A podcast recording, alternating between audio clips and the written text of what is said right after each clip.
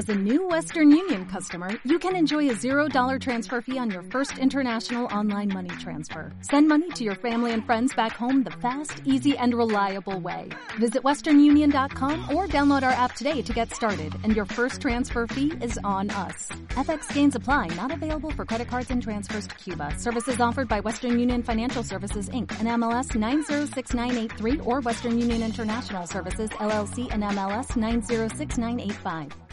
Bienvenido hoy lunes 15 de abril al podcast 220.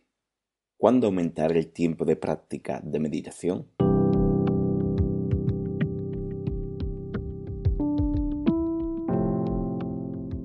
Bienvenidos de nuevo a Meditación Online y mi Name, producido por pcardenas.com, el podcast donde hablaremos de técnica, práctica, noticias, dudas y todo lo relacionado con la atención consciente plena y cómo la aplicamos.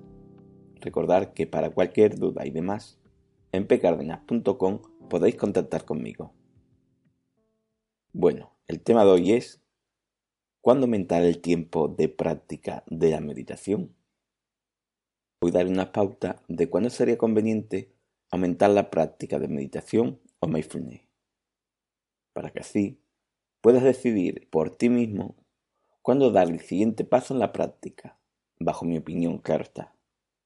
Siempre os suelo comentar que lo adaptéis a vosotros, que la práctica la adaptéis a vosotros, y que cuando sintáis cómodo en la práctica, avancéis si queréis. Y aunque ahora os comento yo cuándo es conveniente, seréis vosotros lo que tengáis que decidir. Cuando yo digo hacerlo hasta donde os sintáis cómodo con la práctica, no solo me refiero al sentido de satisfacción, sino al sentido de cómo hacemos la práctica. Y ese es el punto importante que quiero tratar. El ¿qué tal me está saliendo la práctica? Para saber si es bueno o malo avanzar en ese momento. Pudiera parecer que el aumentar el tiempo de práctica depende de las ganas o la motivación que tengamos para realizarla, o qué tal mal estoy anímicamente, e incluso cuántas ganas tengo de salir de como estoy. Pero no es así. Os lo digo un poco porque no sería bueno valorarlo de esta manera y después os comento, bajo mi opinión, cuáles serían las circunstancias aconsejables para aumentar el tiempo de práctica. Entonces, ¿qué no valorar para aumentar tu tiempo de práctica? 1. La motivación y las ganas. Esta circunstancia está bien porque nos ayuda a romper la barrera de ese esfuerzo de voluntad que necesitamos para realizar algo nuevo y mantenerlo. Ese efecto de ponernos a ello. E incluso es lo que nos ayuda a crearnos en un principio esa disciplina, esa rutina, para que después sea más fácil mantener la práctica en el tiempo. Un ejemplo es como ir al gimnasio.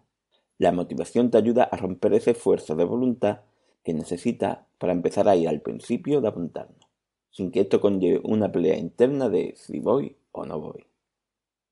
Pero cuando estás allí, no puedes entrenar como el que lleva tres años yendo continuamente.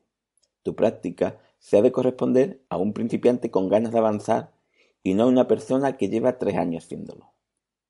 2. ¿Qué tal estoy anímicamente? En este caso, no es ideal pensar, bueno, si tengo mucha ansiedad, me pongo tres horas de práctica. O si tengo poca ansiedad, elijo una hora de práctica. O incluso, si no llego a tener ansiedad, solo me pongo 20 minutos.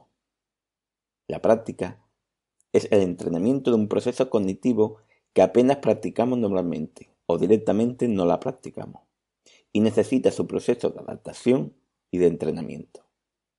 Esa práctica no aumenta su capacidad porque nos sintamos peor, ya que si no hemos practicado el hábito de esa práctica, esa capacidad es la misma, ya tenga mucha, poca o ninguna ansiedad. Me refiero a ansiedad como a cualquier otra circunstancia.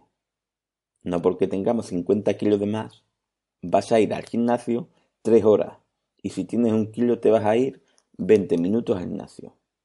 Cuando empiezas el gimnasio lo primero que hace es adaptar tu cuerpo a ese ejercicio, el esfuerzo físico.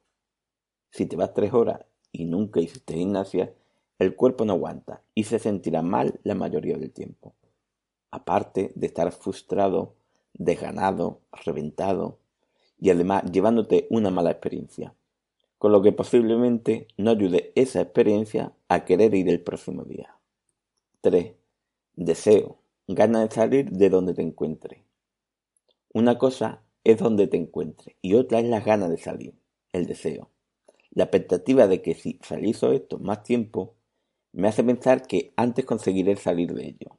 Y en cierta manera es bueno que cuanto más practique, antes mejora. Pero para aumentar el tiempo de práctica, uno tiene que ir realizándola correctamente. Por lo que primero, y lo importante, es hacerlo correctamente. Y después aumentar el tiempo. Aunque como he comentado alguna vez, esto es una carrera de fondo y no una de velocidad. Con lo que no se puede elegir más tiempo por el deseo ansioso de querer salir, sin valorar realmente cómo voy en la meditación, que ese es el aspecto importante. Entonces, ¿cómo decido el momento de aumentar mi práctica? Lo aconsejable es que observe tu práctica, que la valores, que la analices un poco. No para decidir, darle un juicio si ha sido buena, si ha sido mala, sino para saber cómo suelen ser tus prácticas habitualmente. Todo esto siempre bajo mi opinión, por lo que no aumente el tiempo si ves que tus prácticas son caóticas, que todo el tiempo o gran parte de él estás imaginando, te entra sueño, estás fantaseando, hablas contigo mismo u otras mil cosas. Si lo aumentamos en ese momento, seguramente tenga más de lo mismo y durante más tiempo. Por lo tanto, también te llevará una experiencia de la práctica negativa, que a su vez puede hacer que no te motive a realizarla más veces. Es más, a veces sería bueno incluso reducir un poco su tiempo para ver si así mejoras un poco y te cuesta menos mantener esa conciencia de una manera más duradera. Entonces, aumentamos el tiempo de práctica si ves que tu mente empieza a, más o menos, estar calmada y notar que tu atención consciente se mantiene de una manera más continua en la respiración, incluso aunque te disperse, que te dispersará, pero que si te distrae te das cuenta con cierta facilidad y vuelve a tu objeto de atención que es la respiración en este caso, aunque dependiendo de cada práctica, cada uno tendrá la suya. Entonces, cuando la valoración de esta práctica sea más o menos esa, y te sientas cómodo, sin frustración y con cierta calma mental después de tu ejercicio, es buen momento para aumentar el tiempo si quieres. Al aumentar aquí el tiempo, seguramente puedas mantener esa conciencia de una manera igual de continua que antes. Incluso al estar más rato, puede incluso llegar a ser un poco más profunda en tu práctica, con lo que obtendrás mejores resultados.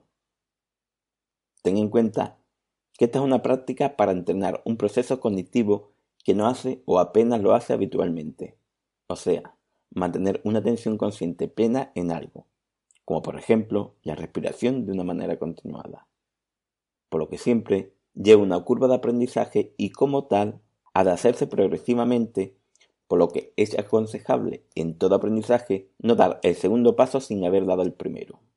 Más vale corto y bueno que largo y malo. Bueno, espero que esto te sirva. Gracias por vuestro tiempo. Gracias por vuestro apoyo en iTunes con las 5 estrellas y las reseñas, y con los me gustas y comentarios de Ivo. Y sobre todo, por estar ahí Muchas gracias.